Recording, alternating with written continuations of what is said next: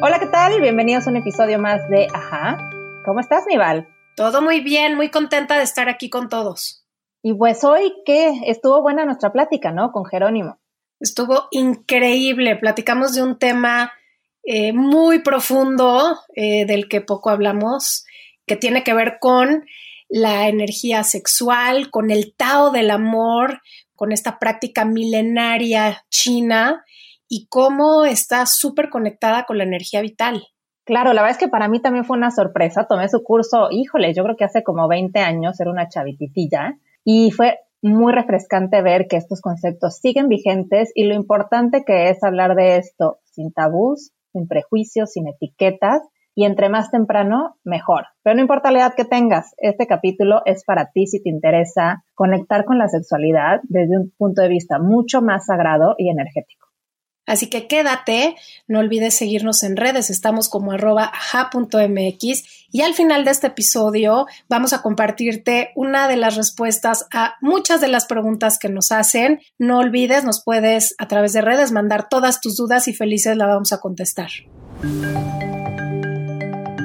Si quieres tener lo que pocos tienen, tienes que hacer lo que pocos harían. La vida es 10% lo que te pasa y 90% de cómo te lo tomas. Sexualidad se une con espiritualidad y vamos a tener esta sexualidad sagrada. Que el corazón tiene esa capacidad de intuición y de saber las cosas inclusive antes de que sucedan, inclusive antes que el cerebro. Queremos que digas ajá y que nos caiga el 20. Así que platicamos con visionarios, artistas, científicos, doctores, chamanes y toda clase de disruptores. Porque creemos que tan solo con hacer preguntas, pero sobre todo al escuchar, podemos cambiar la forma de percibir el mundo. Ser más empáticos, abiertos y humanos. Ajá. Es un espacio en el que sacamos del closet temas de los que poco se habla. Los cuestionamos y tratamos de entender la vida. Yo soy Paulina Feltrín. Y yo Valeria Benavides. Y esto es... Ajá. Hola, ¿qué tal? Bienvenidos a un episodio más de Ajá. Vamos a estar platicando sobre la filosofía taoísta que proviene de China, donde desde hace más de 5.000 años se tiene la conciencia de que la sexualidad es una parte integral del ser humano.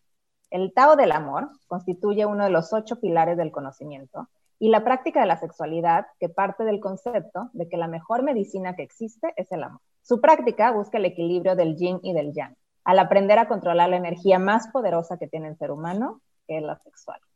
Así que hablamos de esto con Jerónimo García. Él es sexólogo, educador, lleva muchos años, desde 1986, enseñando Qigong sexual.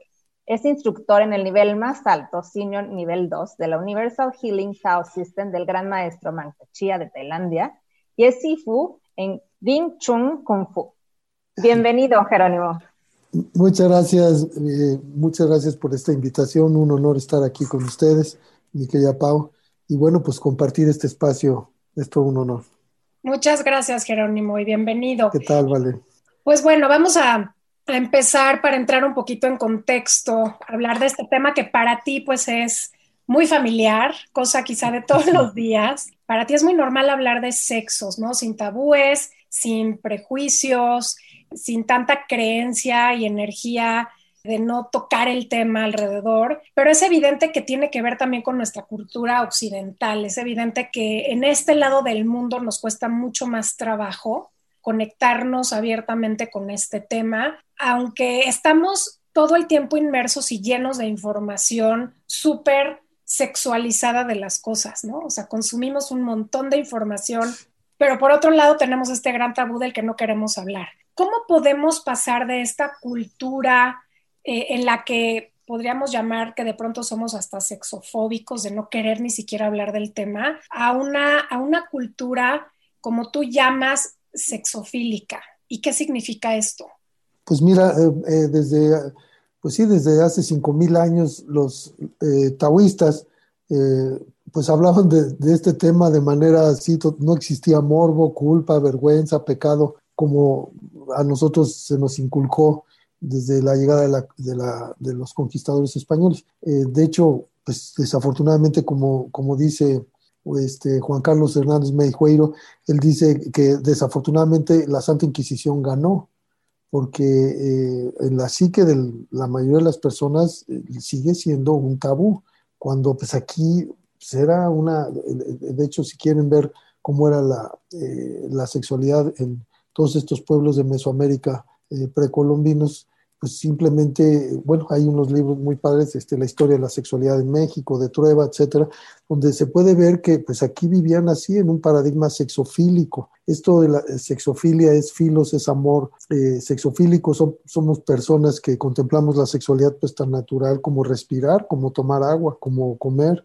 como, pues como defecar, como orinar, o sea, simplemente es parte, ni siquiera, en el Tao ni siquiera es una parte importante de, la vida. O sea, desde la visión del Tao, la sexualidad es la vida misma. O sea, no es algo que siquiera es una parte. O sea, no se puede hablar de vida sin involucrar la sexualidad. O sea, nada más la sexualidad es el instrumento de la divinidad para manifestar su obra. Nada más. O sea, no hay vida sin sexualidad. O sea, ¿cómo llegamos aquí todos? Y nadie quiere hablar de eso. Digo, ¿estamos locos o qué?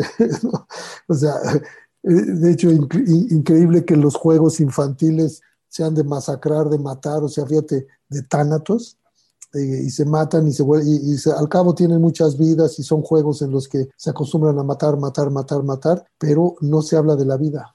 Eso es, eh, como mismo Lao Tse decía, eh, vivimos en sociedades dementes. Hoy más que nunca estamos viendo que la sociedad está totalmente demente, eh, insana.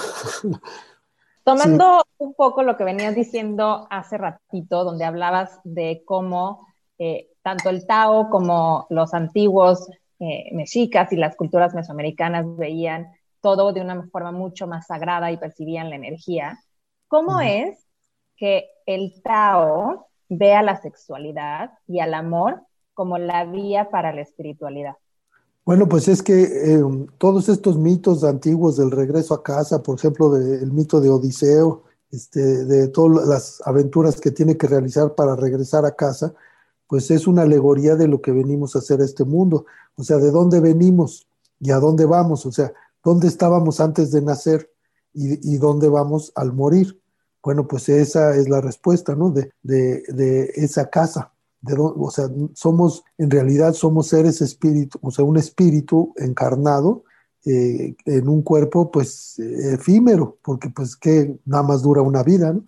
Pero hay algo eterno dentro de nosotros que es esa alma y luego otro es el espíritu, que aquí, sobre todo en Occidente, ni siquiera nos explican bien la diferencia entre uno y el otro o sea, lo tratan como si fueran lo mismo y pues tampoco es lo mismo. Eh, son diferentes frecuencias eh, vibratorias que ahora, bueno, afortunadamente la física cuántica pues ya puede arrojar mucha luz sobre este aspecto, y, pero fíjate cómo es posible que ahorita, hoy por hoy, la medicina, por ejemplo, la medicina alópata, es fecha en que no ha digerido física cuántica.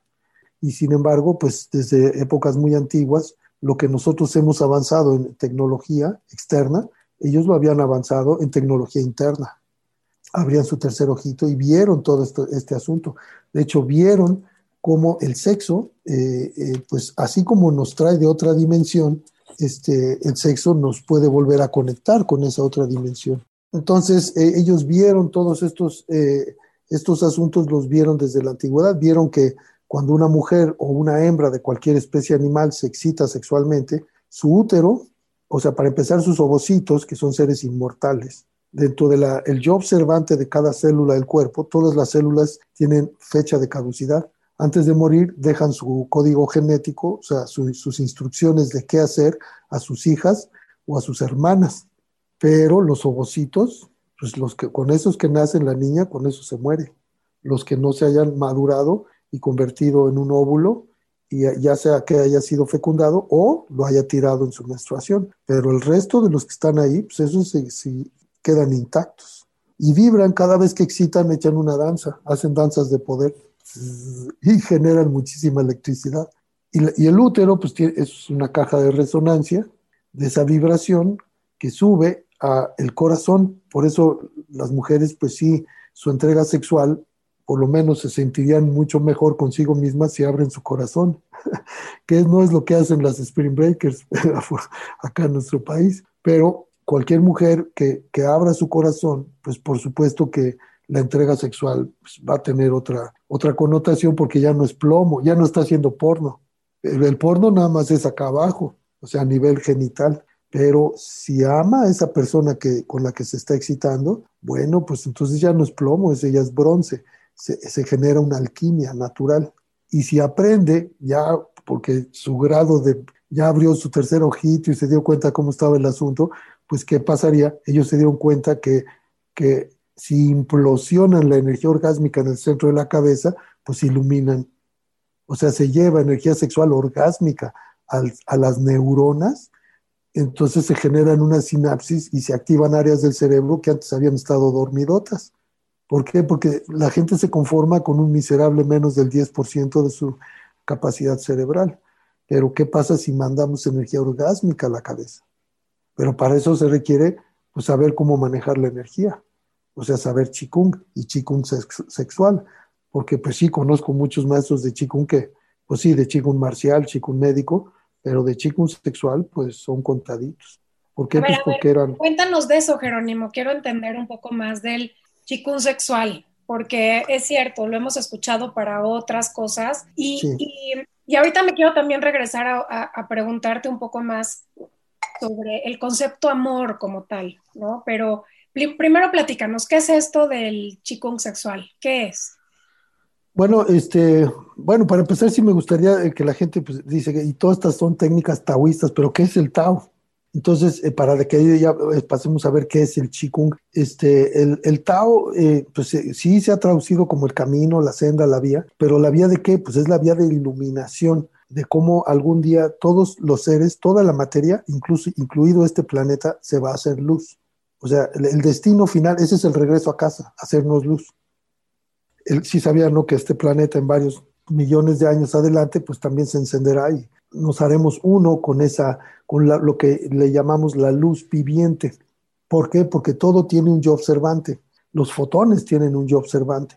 El primero que intentó saber qué se sentía eso, pues fue Einstein, que dijo, ¿qué se sentirá viajar a la velocidad de la luz? Porque los fotones pues andan viajando nada más a esa velocidad, a 300 mil kilómetros por segundo. Y eso es lo que es nuestra materia prima.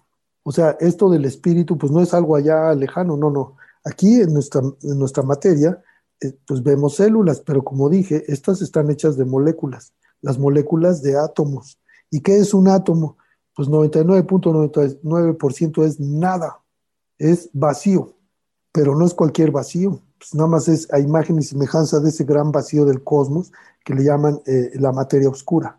El Wu Chi le llamaban los taoístas. Y los taoístas decían que el útero, ¿qué tiene adentro? Nada. Sí, pero no es cualquier nada. Nada más tiene un fragmento del Wu Chi. O sea, es la nada de donde surge la vida, nada más. O sea, si hay seres mágicos sobre la faz de la Tierra, son las hembras de cualquier especie. Porque su cuerpo tiene un fragmento de esa gran nadidad, de donde, de donde surge toda manifestación que, que pueden ver nuestros cinco sentidos.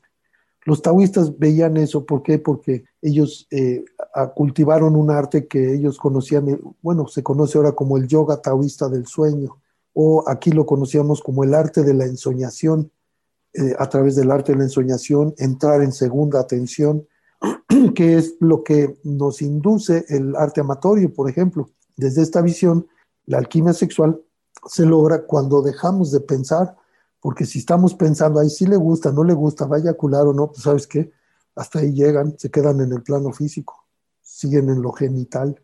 Pero si entran en segunda atención, o sea, en un estado contemplativo, en un estado de meditación en movimiento, como Tai Chi, un Tai Chi erótico, bueno, pues así sí te la creo. Entonces ahí solito se va a desarrollar lo erótico por encima de lo genital. Y si desarrolla lo erótico, entonces luego viene lo afectivo. Ah, se abre el corazoncito y las parejas pueden llorar de gozo en esa experiencia sexual porque se les abre el corazón y son orgasmos del corazón.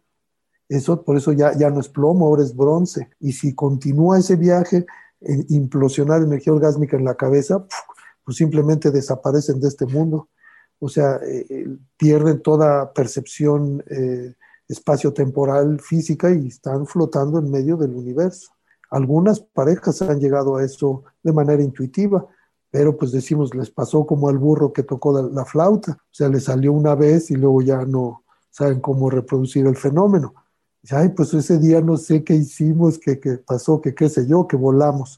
Pues ese es el vuelo del éxtasis que los taoístas pues buscan poder hacer un pronóstico. O sea, si uno sabe cómo se realiza la alquimia, pues de hecho, pues, por ejemplo, es como saber cómo se prepara un platillo. O sea, cada vez que cocinamos, hacemos alquimia. ¿Qué es alquimia? Bueno, pues transmutar unos elementos eh, brutos, podría así decirlo, en algo más elevado. Entonces, pues sí te dan las cebollas, todo lo que, lo que vas a usar, pero es tu arte lo que además requiere una, un cocimiento, o sea, necesitas agua, fuego, lo mismo que se requiere para la alquimia sexual.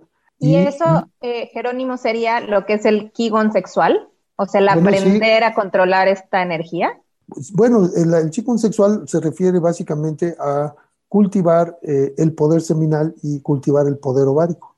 Eh, cultivar el poder seminal para el hombre, por ejemplo, implica pues tener un control absoluto del impulso eyaculatorio, o sea, haber separado el orgasmo de la eyaculación. Si me permites interrumpirte, me acuerdo que cuando ah. tomé tu curso me pareció de las cosas que más me volaron la cabeza, o sea, cómo comprender que un hombre puede inyacular en lugar de eyacular. Y sí, y, no confundir porque mira, como el problema es que aquí te digo, como la formación médica, pues es, o sea, el problema con, con esa formación pues es que se los hacen así, o sea, no existe en el planeta más que lo que me dijeron en la facultad. Entonces, el problema con eso es que pocos médicos saben Qigong. Además, Qigong ya está reconocido por la misma Organización Mundial de la Salud desde hace décadas, creo que una década, como un elemento valioso, porque saben que la gente que practica Qigong, pues son los más longevos, y o sea, si por algo se han hecho famosos los taoístas, porque son ancianos, adultos mayores, pero con cuerpo joven, entonces, desde la antigüedad, pues se medía esto de, qué tan sano estamos, ¿para qué? Pues para no solamente estar sano, sino retardar el proceso de envejecimiento. Entonces, estos sabios vieron que los hombres envejecían de acuerdo a la tasa de eyaculaciones que tenían. ¿Por qué? ¿Y por qué vienen junto el orgasmo y la eyaculación? Pues es que es lo natural. Sí, para procrear, o sea, es el mecanismo de la naturaleza para asegurarse que las especies se quieran reproducir, porque si no hubiera el premio del orgasmo, pues toda la especie, ¿no? Pues qué hueva, yo paso, ¿no? Pues no, no, habría vida ya. Imagínate relaciones sexuales sin orgasmo o sin, sin siquiera placer, pues no sirve. Entonces, la clave es, ¿y cada vez que vas a tener orgasmos vas a embarazar a una mujer? No, entonces ¿para qué tiras toda esa energía? ¿Qué no la vas a necesitar? Pregúntome yo. y bueno, pues la gente actúa como si la energía sexual fuera infinita e ilimitada, los jóvenes sobre todo. Pues, ¿Cuántas veces te gusta que un joven se masturbe al día? Un chamaco de 18, 20 años, pues varias veces al día. Entonces, claro, tira y tira y tira la energía y se queda con esa idea de que no pasa nada. De hecho, el, el mensaje de la industria de la pornografía es eyacula diestra y siniestra, no pasa nada. no pasa nada, sí, sí pasa, mi güey, va a pasar, porque después de los 50 años, 55, Diosito Santo va a llegar con, con tu estado de cuenta. Va a decir, a ver, ¿cuántas eyaculaciones dices que llevas? Ay, ya llevo tantas. Sí, mi buen, ya llevas tantas. Unos 5 mil, por ahí más o menos. Y cada una, ¿cuántos espermatozoides van en cada una? Pues de 250, 300 y en algunos casos hasta 500 millones de espermatozoides, o sea, suficientes para una eyaculación poblar un continente de seres humanos, como tú y como yo. Pues eso los hombres no tienen una peregrina idea. En Occidente no se tiene una peregrina idea de lo que es el poder seminal. Por eso se ve como un desecho. O sea, no tienen idea de la luz, el chi, el yuan chi que viaja ahí, o sea, el chi que nos conecta con nuestros ancestros, viaja en ese semen. ¿Por qué? Porque ese se le impregna al nuevo ser que viene. Pero aquí pues hay una tremenda ignorancia en torno a esto. Y claro, como los médicos nada más ven lo biológico, no ven lo energético, pues dicen, no, se repone. Sí, se repone, no me digas. De ser así, pues un señor de, de 70 años debería tener el mismo conteo espermático que un chamaco de 20 años. Y ciertamente eso no es así, a menos que sea taoísta. Si es taoísta, como ha cultivado su poder seminal, Ah, bueno, en ese caso sí te la creo. Pero además, una evidencia física es que no envejece el cuate. Pues ahí los ves, o tienen, por ahí hay un video del Master Lucy Xuan, él 118 años de edad haciendo exhibiciones de tai chi, de pacuay, de cuánto estilo, moviendo armas, cuánto, un, lanza espada bien pesada a sus 110, ¿qué? Tenía 116 años de edad. Esto ni siquiera existe el concepto en nuestra cultura, no, no hay, a ver, ¿quién tiene un abuelo así? Pues ni siquiera existe la referencia. Pero estos abuelos, pues, ¿qué cultivan? Pues cultivan su poder seminal y, pues, y siguen activos sexualmente a esas edades, pero pues no pierden energía, al contrario, la ganan. Oye, y a ver, hablaste de algo, de algo muy interesante que no me queda todavía muy claro, pero hablaste de la gran separación que existe o, o el concepto erróneo que existe entre orgasmo y eyaculación, en este caso en el hombre. Hablaste de poder seminal. Sí, Sí, o sea, no, confundir este, porque los hombres, los hombres por lo general llaman venirse, así se conoce como el orgasmo eyaculatorio. Pero pues deben de saber que nosotros tenemos, hombres y mujeres tenemos tres opciones. Podemos tener orgasmos eyaculatorios, eh, eyaculaciones sin orgasmo y orgasmos sin eyaculación. Pero no confundir con eh, eyaculaciones retrógradas. la eyaculación retrógrada es una patología para empezar. O sea, hay una obstrucción en el conducto que conecta en, la próstata con la eh, uretra para que salga por ahí. como recuerden que cuando nos hizo el cuerpo Diosito Santo se quiso ahorrar tubería con nosotros porque pues lo más lógico hubiera sido un tubito, o sea, una uretra desde, desde los conductos deferentes, desde los testículos, que saliera y saliera puro semen, y otro de la vejiga que saliera pura orina. Entonces tendríamos el pene como escopeta cuata. no sé si sería así o así. Pero dijo, no, nos ahorramos un pedazo de tubería, le ponemos un codito ahí en la próstata y santo remedio. y pues sí, por la misma uretra sale semen, sale orina. Entonces, hay una obstrucción que impide que salga la eyaculación adecuadamente y se, y se va a la vejiga. Y entonces todo el semen se queda en la vejiga. Y claro, después al orinar, pues va a salir. Pero pues eso no, no es la eyaculación este, mis queridos amigos doctores. La eyaculación es un fenómeno energético. Para entenderla tendrían que saber un poquito de acupuntura, que, o sea, y de física cuántica. Los principios son de física cuántica. Las partículas se alteran con la atención del observador, dice la física eh, moderna. Los taoístas decían, donde está tu atención, está tu poder. O sea, hasta las frases tienen un paralelismo extraordinario. Entonces, donde está tu atención está tu poder, o sea, la capacidad de transferir convulsiones orgásmicas que iban a tener lugar en la próstata para disparar el semen, dirigirlos al centro de la cabeza y además hacer que implosione la energía orgásmica. Porque si no haces nada y tienes tu, o sea, ahora sí que si el hombre se viene, como dice, pues es una explosión de energía orgásmica, o sea, es energía expansiva, que es lo que dispara el semen, pues a varios metros de, además varios metros pueden ser de, longitud, o bueno, por lo menos uno, ya porque también depende de su eh, presión interna, lo que llamamos en el Tao el Tantien, el Tantien Chikung. ¿Cuántas libras de presión tiene por pulgada cúbica? Y de hecho que se puede medir clarito con el ángulo de micción. O sea, si tú ves un niño, un bebé recién nacido, va a orinar, pues va a orinar con un ángulo enorme. De hecho, las fuentes de los niños son famosas, tienen, siempre son un ángulo enorme como está orinando el niño. Pero un adulto mayor que pues, llevó una vida sedentaria, pues llega a un mingitorio y ni siquiera llega al mingitorio, se moja los zapatos. O sea, tiene muy poca energía. ¿Cómo va a tener una erección un señor así? Olvídalo.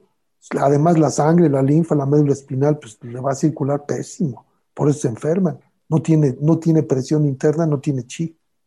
Entonces, por ejemplo, para entender un poquito, sí podemos separar el orgasmo de la eyaculación. Claro, son dos cosas, pero sí hay que tener claro qué es uno y qué es otro. A ver, que la eyaculación, pues sí sabemos, es, es, cuando la próstata dispara el semen porque alcanzó ese máximo nivel de placer y es con lo que la naturaleza se asegura pues la continuidad de las especies. Bueno, pero ¿qué es el orgasmo? El orgasmo ¿Cómo, ¿Cómo me definirían ustedes un orgasmo? A ver, ¿se han tenido uno o no han tenido? Afortunadamente mucho. Exacto. No, no han tenido. Entonces, ni cómo sí. ¿Sí se han tenido? Pues es esa conexión con esa energía vital de la que hablas. O sea, para mí es un, es, es esa, sí, es esa conexión con la vida, eh, con ese espacio que se vuelve justo atemporal, este, fuera de la materia que vemos, que, que no sé, es un, sí, es como... El tiempo del espacio, ¿no? Como que conectas con algo más. Fíjate, yo encontré una, una definición bastante loable. Bueno, pues nos la compartió una de mis maestras, la doctora Silvia Cobian, una gran sexóloga. Ella dice, eh, el orgasmo es una sensación subjetiva de un clímax de placer sexual. ¿Por qué es subjetiva? Porque tú la sientes así de fuera del tiempo y el espacio, pero habrá personas que tienen un orgasmo y apenas se medio se enteran. Y dicen, ay, esto era todo. Buen punto. Por eso es subjetiva, ¿no? Y, algo, y para algunas personas viene acompañada de una sensación de suspensión pélvica, o sea, focalizan la sensación en los genitales y ahí como que se queda. Y otros dicen, no, yo siento como que floto todo o toda. Porque unas personas focalizan en unas partes del cuerpo y otros en, en todo el cuerpo? Porque depende cómo se mueve la energía en el cuerpo.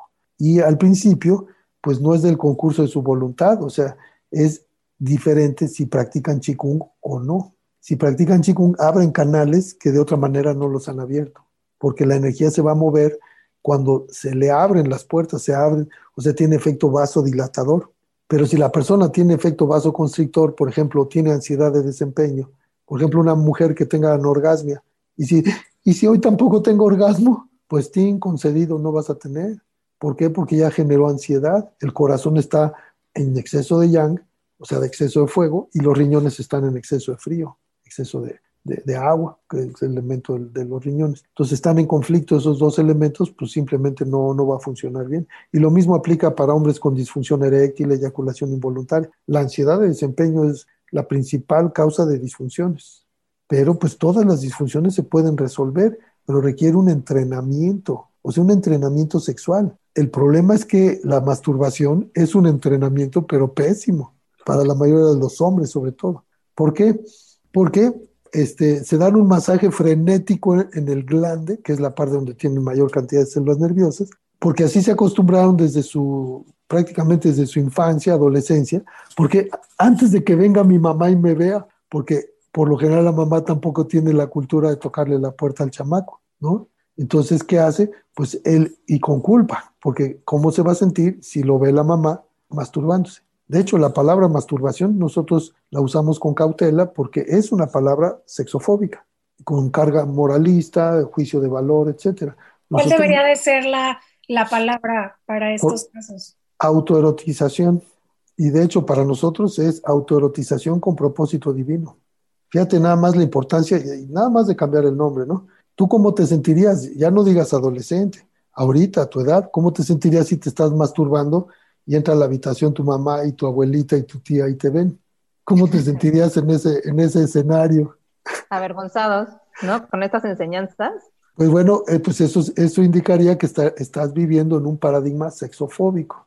Uh -huh. Porque, ¿qué pasaría si te estás estimulando los genitales? Entra tu mamá, tu abuelita y tu tía y te ven y les dices, me estoy autoerotizando con propósito divino. Cierren la puerta y yo les aviso cuando acabe. y, continúas orgulloso de tu práctica. ¿Por qué? Porque yo estoy aquí muy a gusto en mi parcelita de verdad sexofílica. Si mi abuelita, mi tía lo, lo, entienden, mira qué maravilla, qué padre.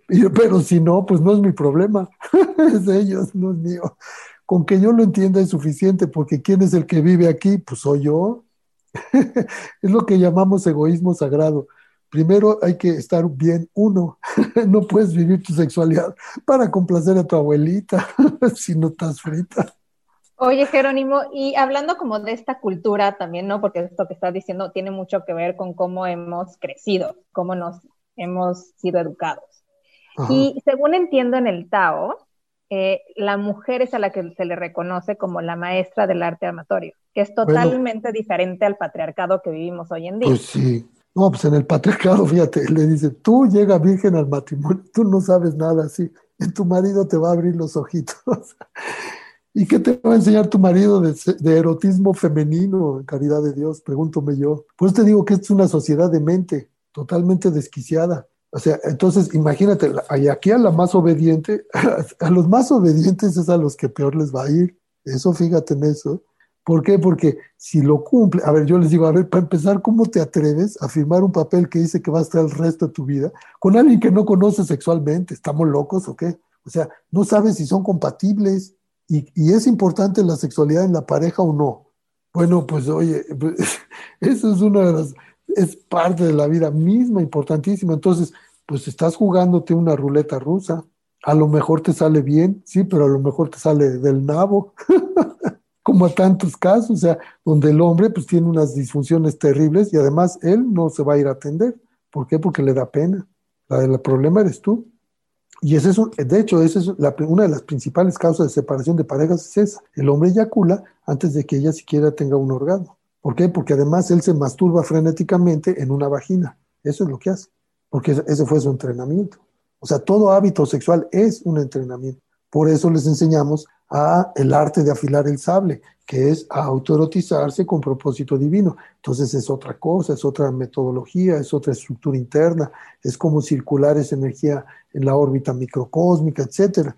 Este, la órbita microcósmica es, un canal que empieza aquí en el coxis, sube toda la espalda, el canal vaso gobernador, termina en la encía superior y el perineo, genitales, toda la parte abdomen, la encía inferior. Cuando se pega la lengua al paladar, se conectan esos dos canales y forman uno solo. Entonces, este es el papá y esta es la mamá. Este está duro, aguanta golpes, cortaduras. Este no. Esto es la parte más vulnerable. Uy, aquí un golpecito es letal. El huesito del esternón es el más débil. El plexo solar, aquí nadie puede fortalecerlo.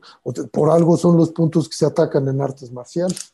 O sea, nadie puede poner duros esos puntos. Por muy fuerte que esté, pues lo, lo, puedes herir, de, lo puedes matar con facilidad, con relativa facilidad. Entonces, esos dos canales, pues son los que hacen la alquimia sexual, son los que mezclan el fuego con el agua. Uno es de fuego y el otro es de agua. Entonces, ¿qué hacemos? Una alquimia, o sea, unas bodas alquímicas. Eh, cuando pegas la lengua al paladar, se hacen el amor estos dos canales. Y de hecho, aunque no quieras, si estás calladita, pues tienes la lengua al paladar. Es un mecanismo natural del cuerpo. Entonces, de hecho, cuando tienen atracción química, este, parejas lo que hacen luego, luego se besan. Ah, pues al tocarse las lenguas, pues se forma un, un, infinito, un, un 8, símbolo del infinito, porque este, se, se, intercambian la energía de sus órbitas microcósmicas. Todo esto es a nivel cuántico, pues, o sea, es el nivel de energía.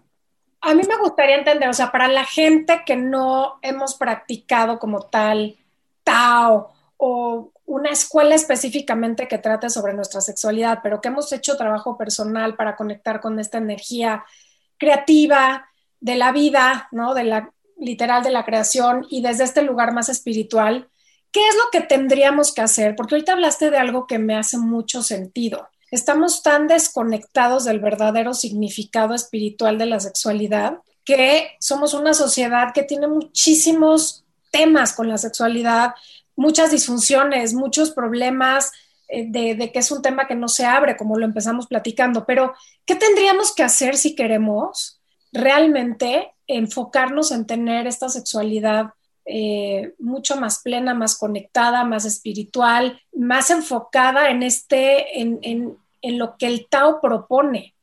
Bueno, pues es primero pues acercarse al Tao, o sea, pues necesitas información de primera mano. Digo, estas cosas no se pueden aprender por lectura de algunos libros o, ver videos en YouTube. Digo, pues qué bueno, te aproximan, pero eh, la estructura interna no se aprende de esa manera. O sea, todas estas enseñanzas siempre se han transmitido de maestro a alumno o de maestra a alumno.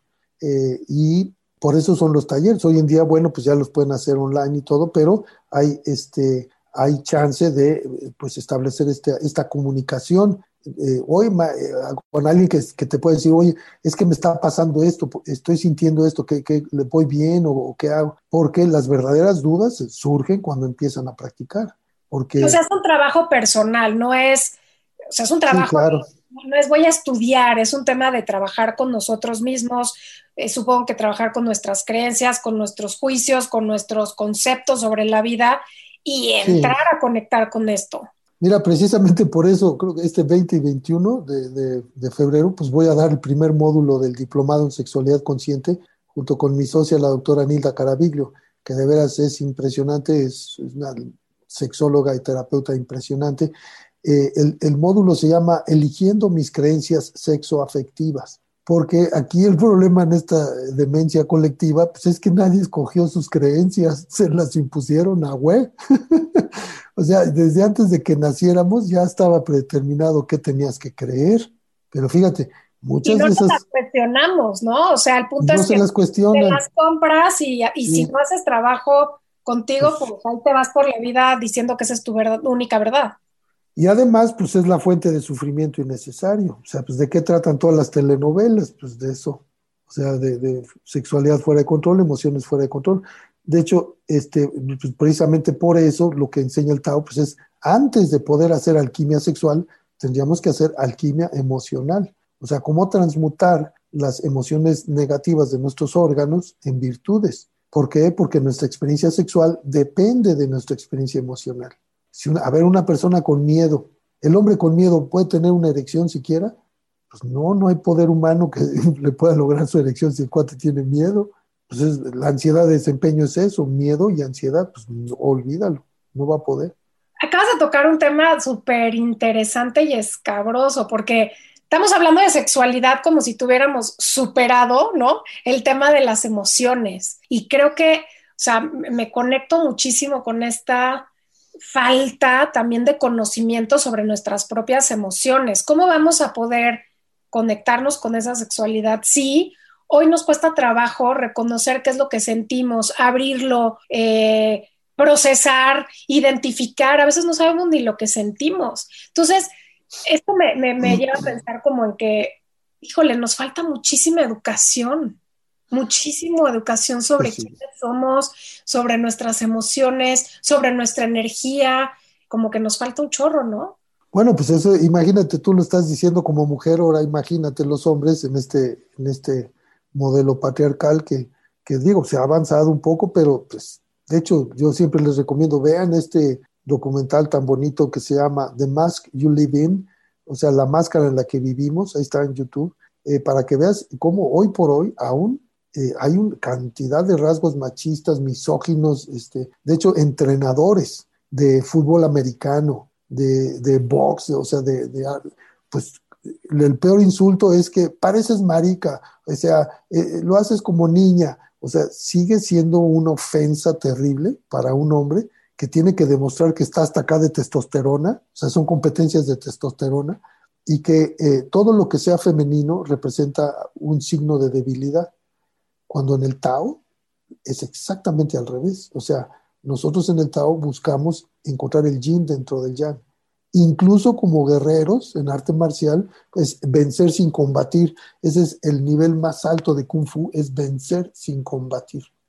Hablabas hace rato de cómo en esta cultura estamos muy habituados, ¿no? Y de hecho se discrimina o se juzga o se tacha a las mujeres que adquieren experiencia sexual, que conocen su cuerpo, que pueden ser maestras en el arte amatorio. Y hablando, y por el otro lado, se alaba a aquellos varones que están en busca de conquistar, ¿no? Como si, como dijiste hace unos momentos, con una eyaculación pueden, pero fertilizar a todo el continente. Sí. Hablando de temas de energéticos, ¿cómo manejamos energía y cómo buscamos esta diversidad y cómo encontramos esta compatibilidad? al mismo tiempo que cuidamos nuestra energía y el vínculo sagrado que se establece con nuestras parejas en el acto sexual. Mira, de hecho, el, algo que encuentro muy patético es que ni siquiera existe el término, te digo, para describir una mujer plena sexualmente. Y sí, lo, y sí eh, eh, para un hombre, pues es un stallion, le llaman, es un cemental. Eh, y de hecho, es un cabrón, así en el, el, pero en el buen sentido, ¿no? De que eh, se lo valoran mucho, se lo, se lo, este, es, meri, es todo de, de, mérito, pues. Pero si fuera mujer, ah, no, entonces una prostituta, ¿no?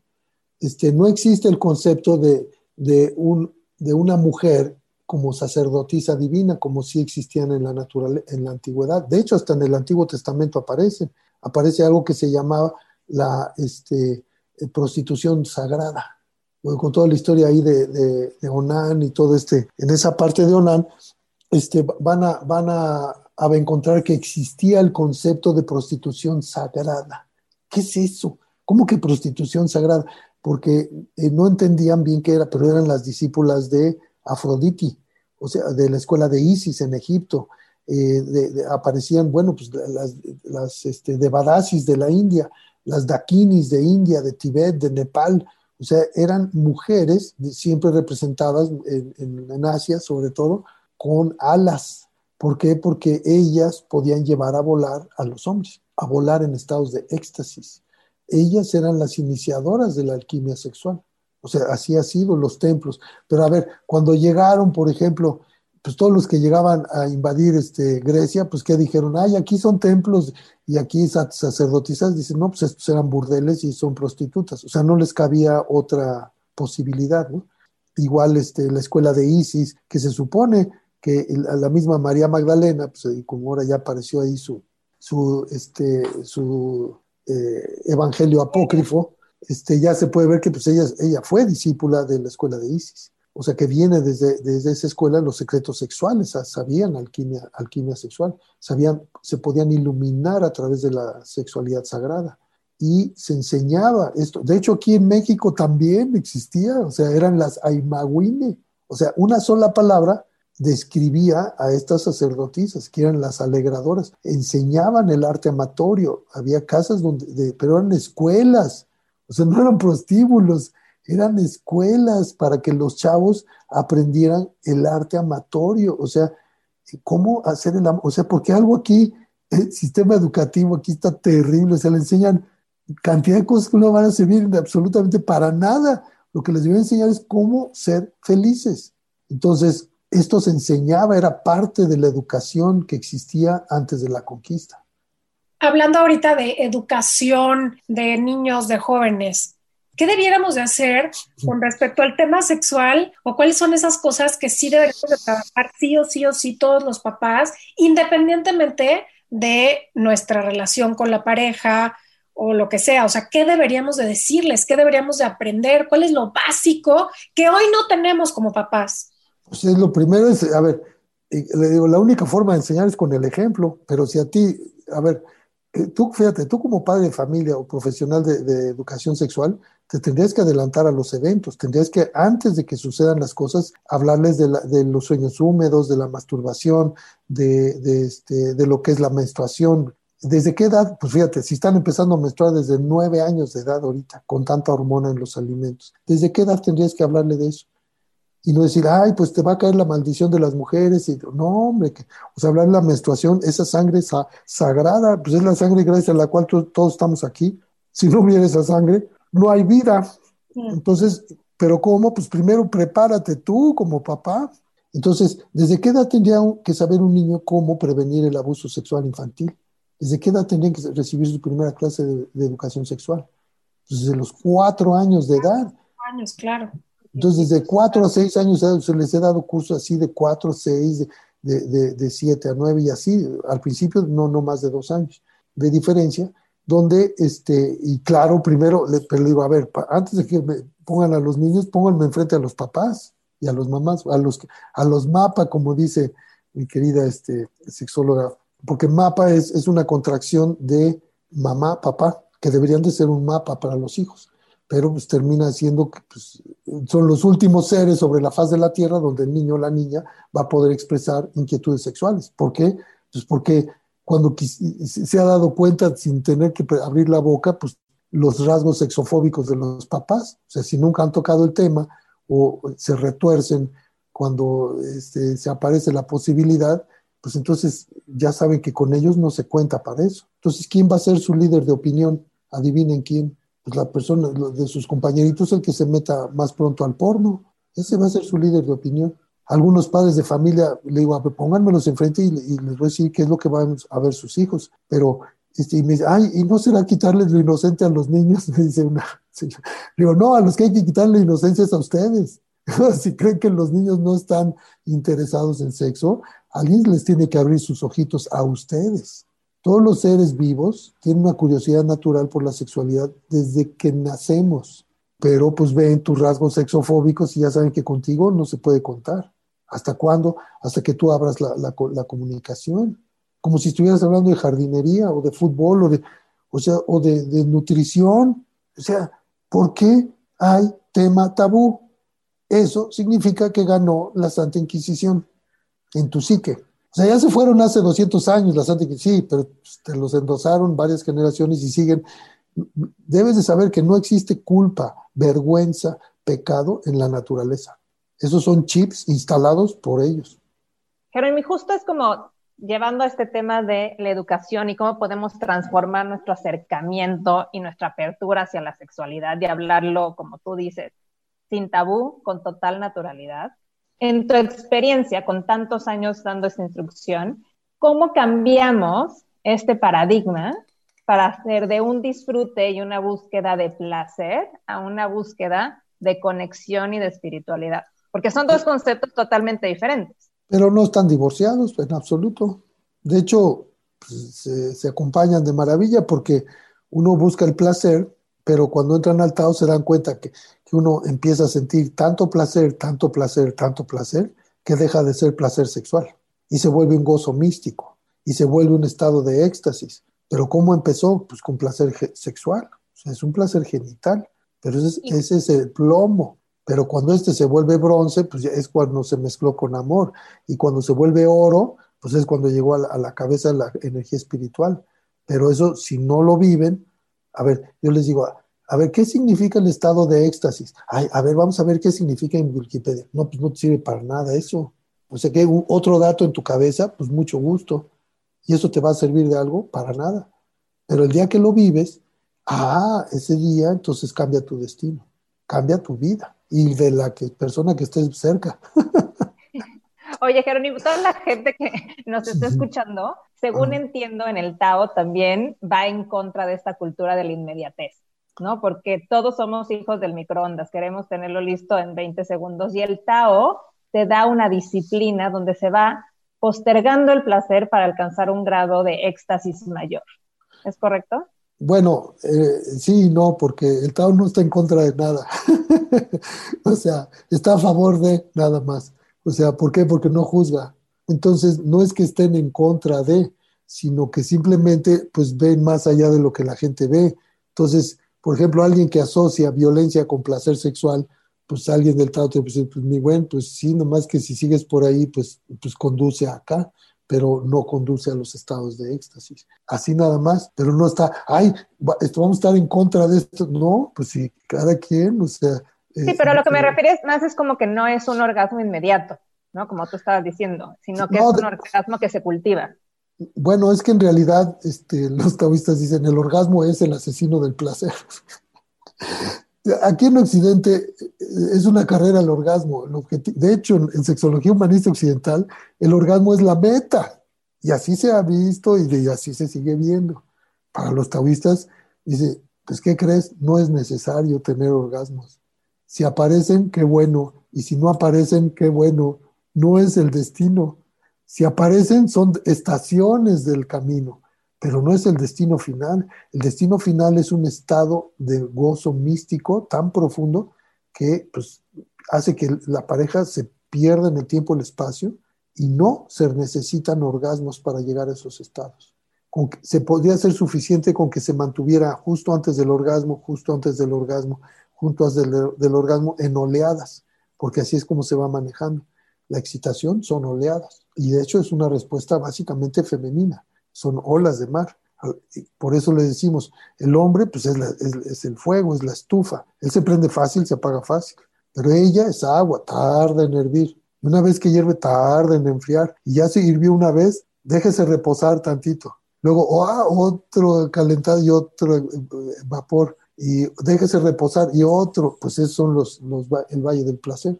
Y no se requieren orgasmos porque también cantidad de mujeres que padecen anorgasmia así lo van persiguiendo como, como persiguiendo una mariposa con una red y entre más la quieren atrapar más escapa. ¿Por qué? Pues porque les genera ansiedad. Solo hasta, por esto digo, no, no se puede entrar en estados de éxtasis si no se resuelven primero las emociones.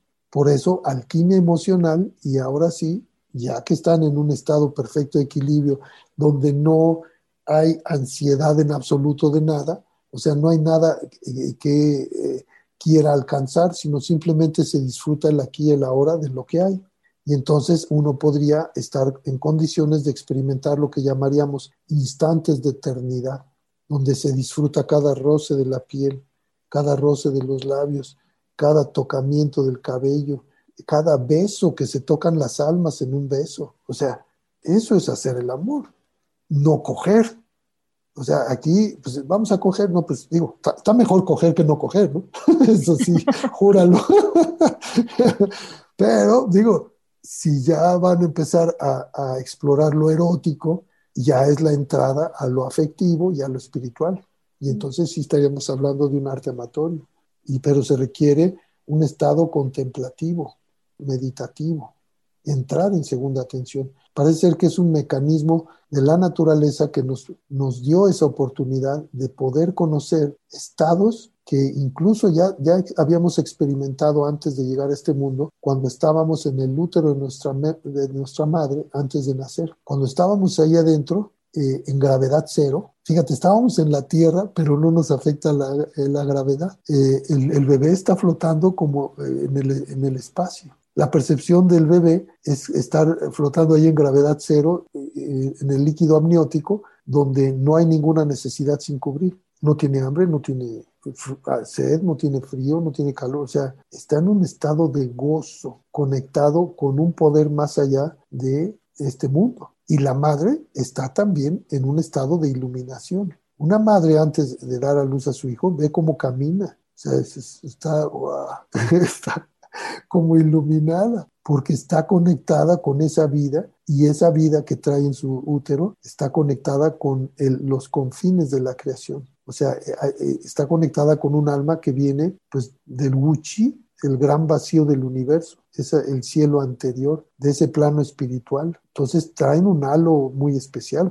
De hecho, una mujer embarazada eh, es un atractor de partículas, o sea, entra a un restaurante, todo el mundo la va a voltear a ver, igual que siente un bebé recién nacido, es otro atractor de partículas. Siente un bebé, ¿quién no va a voltear a ver ese chamaco? Todo el mundo va a voltear. ¿Por qué? Pues porque lo acaban de aventar del Wuchi, acaba de llegar de, de esa dimensión, pues este, viene impregnado de esa luz. Y de hecho nos enseña cómo respirar. El mejor maestro de Qigong es un bebé recién nacido. Mm.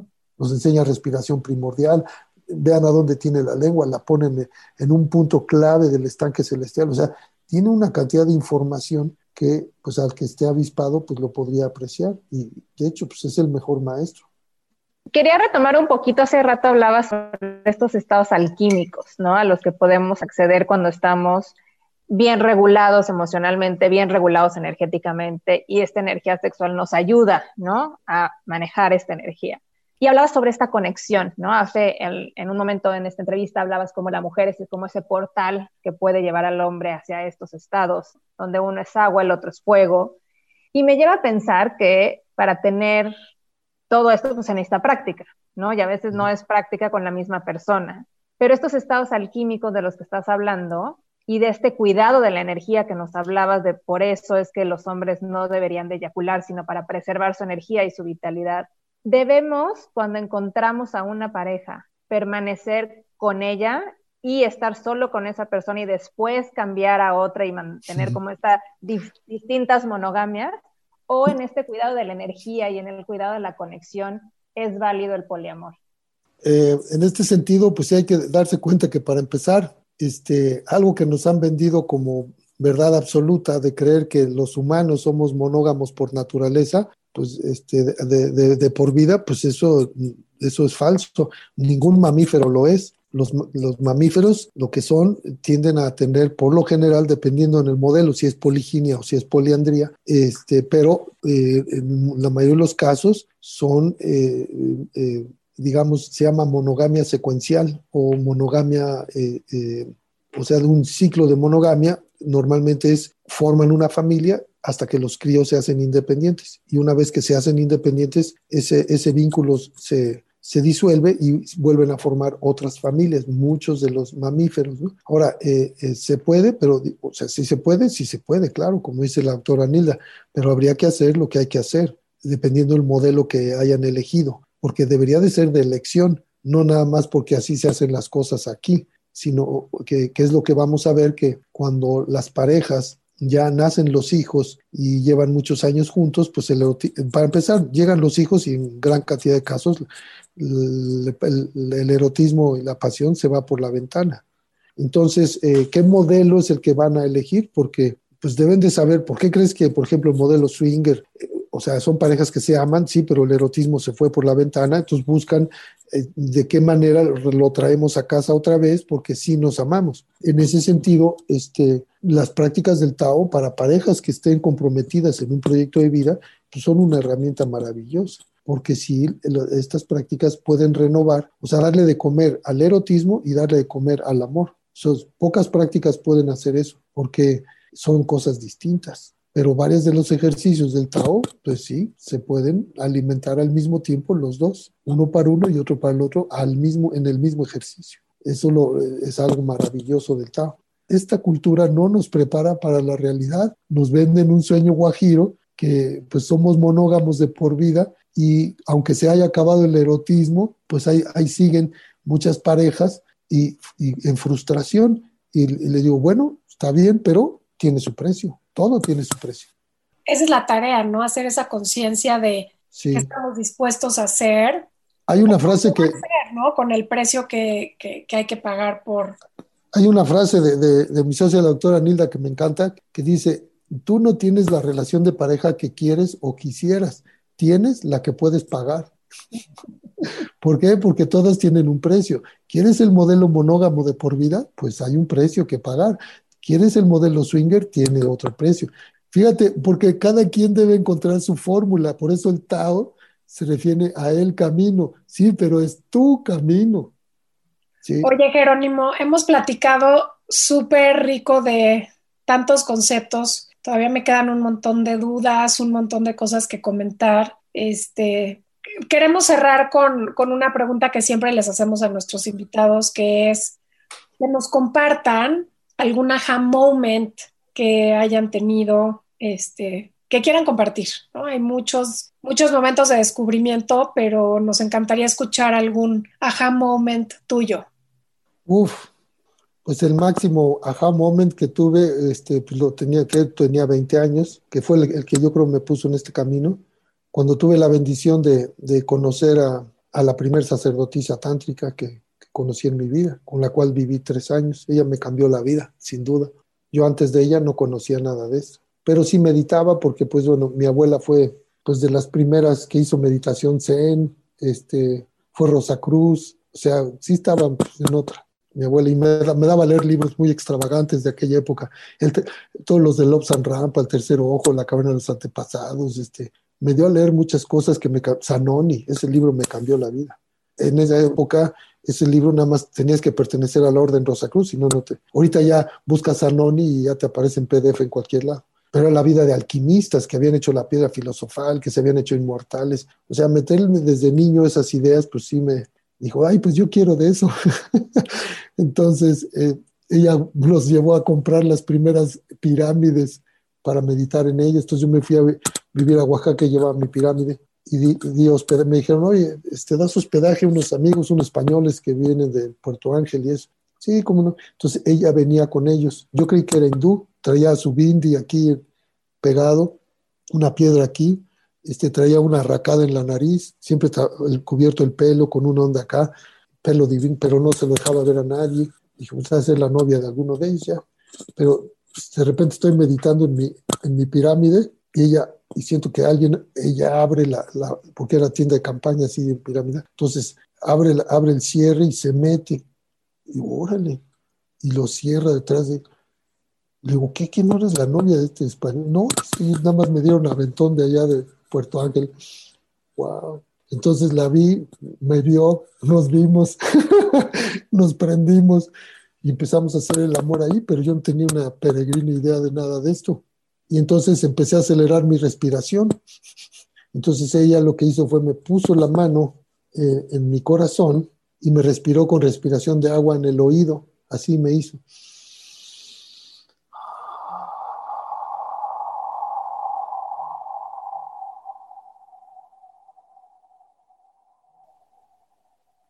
Wow. Con esa respiración sentí que se abrió un agujero en el suelo y yo caí ahí. Me dio mucho miedo al principio, dije, me voy a desmayar. Creí que me iba a desmayar, porque sí sentí que me estaba desmayando de plano. Y dije, pues a ver qué se siente. Pum, me dejé ir. Y cuando me di cuenta, no estaba cayendo, estaba volando. Fue la primera vez que volé en éxtasis con una mujer. Me cambió la vida esa respiración, una respiración consciente. Y porque de ahí me arrastró ahí todo el tiempo con esa respiración, no, pues cuando me di cuenta, ya estaba volando por primera vez en mi vida. Y dije, no, pues yo de aquí soy.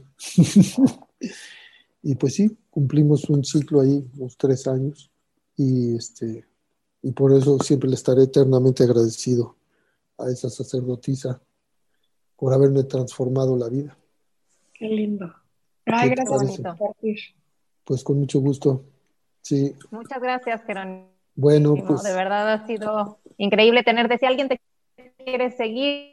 Eh, en la página taodelamor.com, ahí está un calendario de Google donde están los, los talleres, eh, perdón, está el diplomado y este, ahora pues ya pueden mucho online. Y este, también eh, está en Facebook, pues el grupo del Tao del Amor de Jerónimo García Z. está también la página Tao del Amor, también de Jerónimo García Z. Y pues aquellos que quieran, pues también pueden mandar un Telegram a 442-359-3313. ¿Te gustaría preguntarnos algo? Envíanos tus preguntas por redes sociales en aja.mx. Al final de cada episodio vamos a estar respondiendo a tus preguntas. Si quieres saber algo de nosotras, tienes alguna duda sobre bienestar o en realidad lo que sea que pase por tu mente, solo envíanosla. Como personas que hemos practicado distintas metodologías para vivir en salud, ha sido divertido ver las preguntas y comentarios que nos hacen en redes. Desde comentarios sobre distintas dietas, meditación, espiritualidad, sexo, en realidad lo que sea que quieras preguntarnos, envíanos tus dudas y nosotros te ayudamos a responderlas. En Ajá hablamos de lo que poco se habla y lo queremos platicar contigo. Y pues hoy queremos compartirles una pregunta que nos mandó Jesús para Pau Así que, Pau, ahí va. La pregunta es, ¿qué pequeña costumbre modificaste que dio un gran empujón a tu salud? Wow, creo que esa no tengo mucho que pensarle. Es tomar jugo de apio todas las mañanas. Soy fan, fan, fan del jugo de apio, de este movimiento que inició Anthony William, conocido como el Medical Medium. Y para mí es una medicina. La verdad es que le dio un empujón enorme a mi salud en temas de digestión, en temas de desintoxicación, eliminé el brain fog, ¿no? Que yo sufría muchísimo de eso. Y creo que ya no puedo vivir sin él. Ahorita estoy eh, fuera de casa y me traje mi extractor. Bueno, para decirte que me lo llevé a Japón, o sea, estoy loca. Entonces, me, me ha servido muchísimo y la verdad es que cada vez veo más gente que a partir de ver cómo comparto este journey de bienestar en mis redes, hay gente que me ha escrito, me ha hecho, Pau, me cambió la vida, gracias por presentarme el jugo de apio. Y creo que es algo súper sencillo que a veces pareciera que le hace falta algo, ¿no? De tan sencillo que es. Y creo que es una metáfora lindísima de cómo a veces nos complicamos la vida y tiene que ser mucho más sencilla. Así que jugo de apio, sin duda. Buenísimo. Y sí, muy bueno, muy bueno. La verdad es que, como dices, a veces creemos que las recetas son complicadas y para nada. Se trata a veces de lo más simple, lo más sencillo para, para recuperar y, mejorar nuestra salud. Así es. Y bueno, si te gustó este episodio, compártelo, califícanos con cinco estrellas en iTunes y ayúdanos a llegar a más personas. Estamos como arroba aja.mx y en todas las plataformas, Spotify, Apple Podcasts, Amazon Music, Google Podcast, donde sea que te guste escucharnos, te agradecemos que lo compartas y nos ayudes a llegar a más personas. Yo soy Paulina Feltrín. Y yo, Valeria Benavides. Y esto es Ajá.